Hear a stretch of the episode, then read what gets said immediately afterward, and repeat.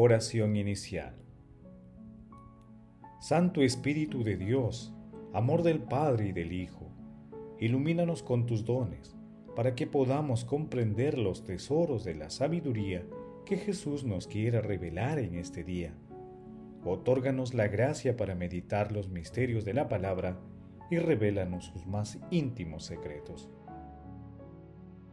Madre Santísima, intercede ante la Santísima Trinidad por nuestra petición. Ave María Purísima, sin pecado concebida.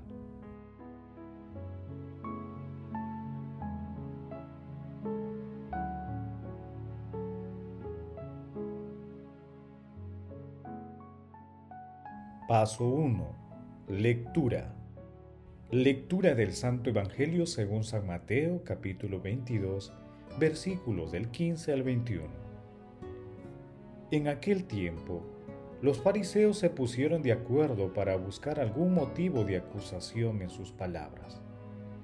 Le enviaron algunos discípulos suyos acompañados de partidarios de Herodes y le dijeron, Maestro, sabemos que eres sincero, que enseñas el camino de Dios conforme a la verdad, y no te fijas en la condición de las personas, porque eres imparcial.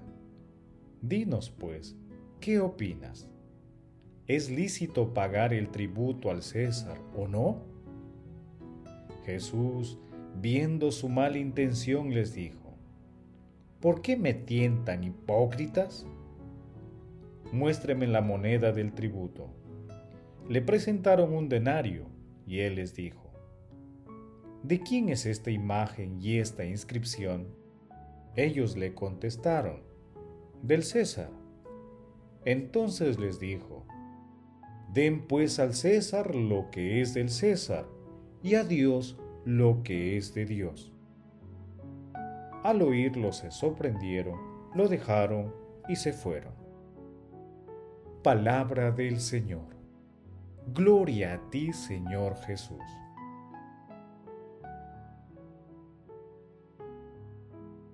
El pasaje evangélico de hoy, denominado sobre el tributo al César, se encuentra también en el capítulo 12 de Marcos, versículos del 13 al 17, y en el capítulo 20 de Lucas, entre los versículos 20 y 26.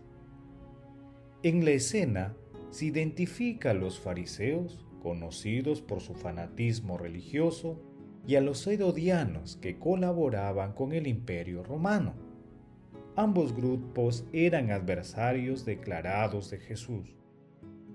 Por ello, la pregunta comprometedora que formulan tiene rasgos de hipocresía, adulación y de engaño mortal. Jesús no rehuye la trampa tramada por sus opositores y les pide una moneda del imperio romano de aquel entonces, esta llevaba una imagen del emperador Tiberio y una leyenda que afirmaba su divinidad. Jesús, con una expresión llena de sabiduría y ciencia celestial, pide devolver al César lo que es del César, reconociendo la autonomía del poder civil, pero rechazando su divinización. De esta manera, desenmascarando la incongruencia de quienes le tendieron la trampa. Jesús toma el controvertido tema del pago de tributos para afirmar el primado de Dios, sin desatender las obligaciones civiles.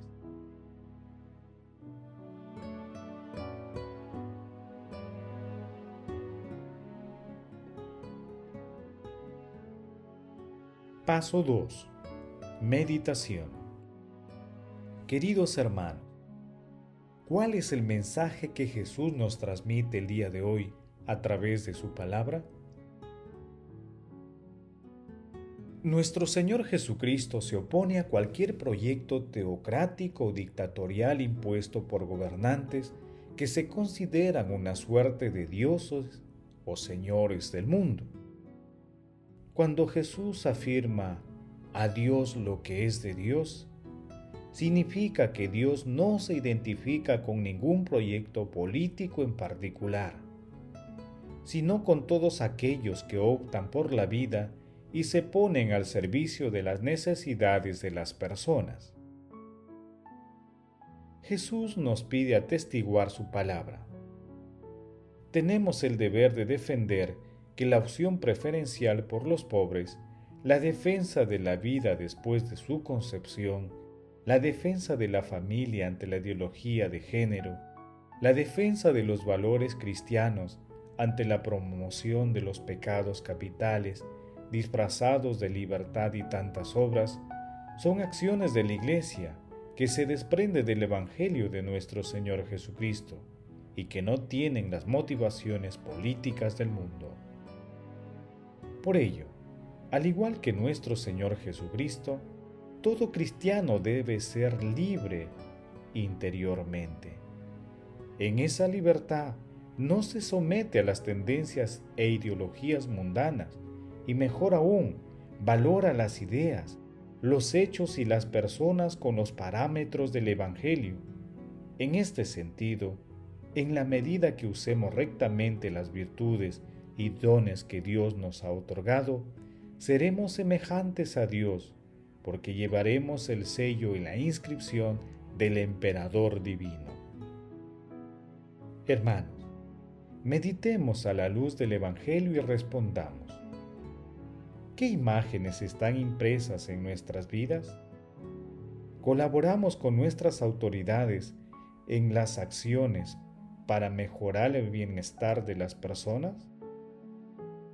¿Asumimos una actitud pasiva o activa en la elección de personas idóneas para dirigir los destinos de nuestras naciones?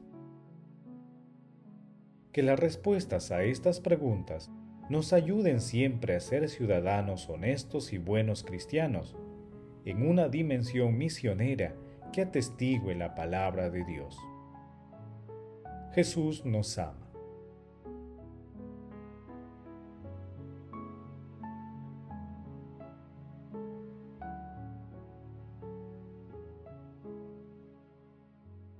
Paso 3. Oración.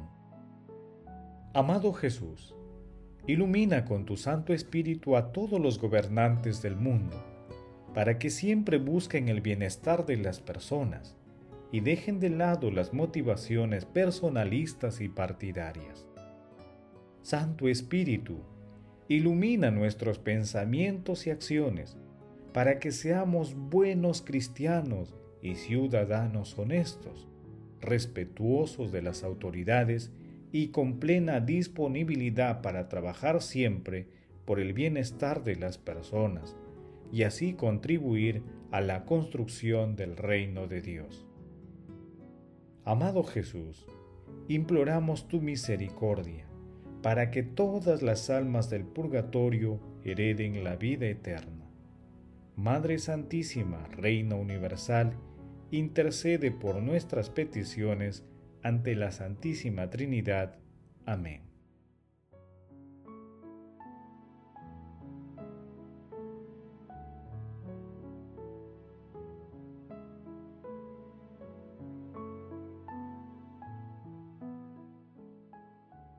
Paso 4. Contemplación y acción. Contemplemos a nuestro Señor Jesucristo con un sermón de San Antonio de Padua. De la misma manera que esta moneda de plata lleva la imagen del César, igualmente nuestra alma es imagen de la Santa Trinidad, según lo que se dice en el Salmo. La luz de tu rostro está impresa en nosotros, Señor. Señor, la luz de tu rostro, es decir, la luz de tu gracia que establece en nosotros tu imagen y nos hace semejantes a ti está impresa en nosotros, es decir, impresa en nuestra razón, que es el poder más alto de nuestra alma, y recibe esta luz de la misma manera que la cera recibe la marca del sello. El rostro de Dios es nuestra razón, porque de la misma manera que se conoce a alguien por su rostro, así conocemos a Dios por el espejo de la razón pero esta razón ha sido deformada por el pecado del hombre. porque el pecado hace que el hombre se oponga a Dios. La gracia de Cristo ha reparado nuestra razón. La luz de la que trata este salmo es, pues, la gracia que restaura la imagen de Dios impresa en nuestra naturaleza. Toda la Trinidad ha hecho al hombre según su semejanza. Por la memoria se asemeja al Padre, por la inteligencia se asemeja al Hijo, por el amor se asemeja al Espíritu.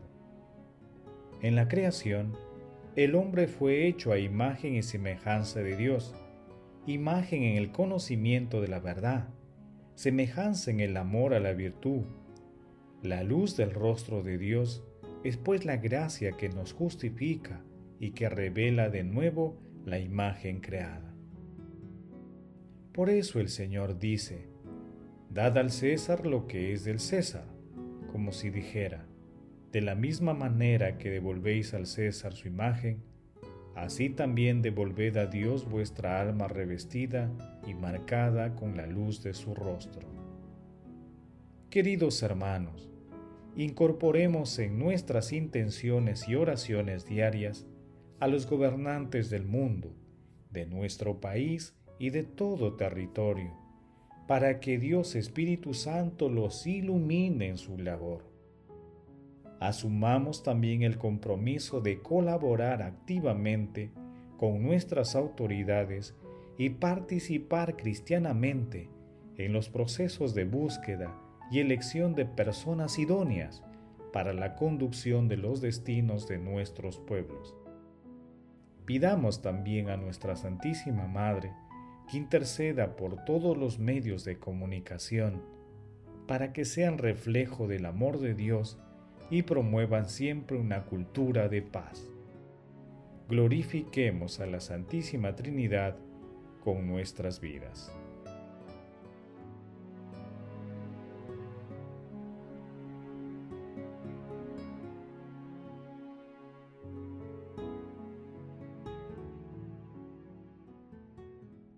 Oración final. Gracias Señor Jesús por tu palabra de vida eterna que el Espíritu Santo nos ilumine para que tu palabra penetre a lo más profundo de nuestras almas y se convierta en acción. Dios glorioso, escucha nuestra oración. Bendito seas por los siglos de los siglos. Madre Santísima, intercede ante la Santísima Trinidad por nuestra petición. Amén.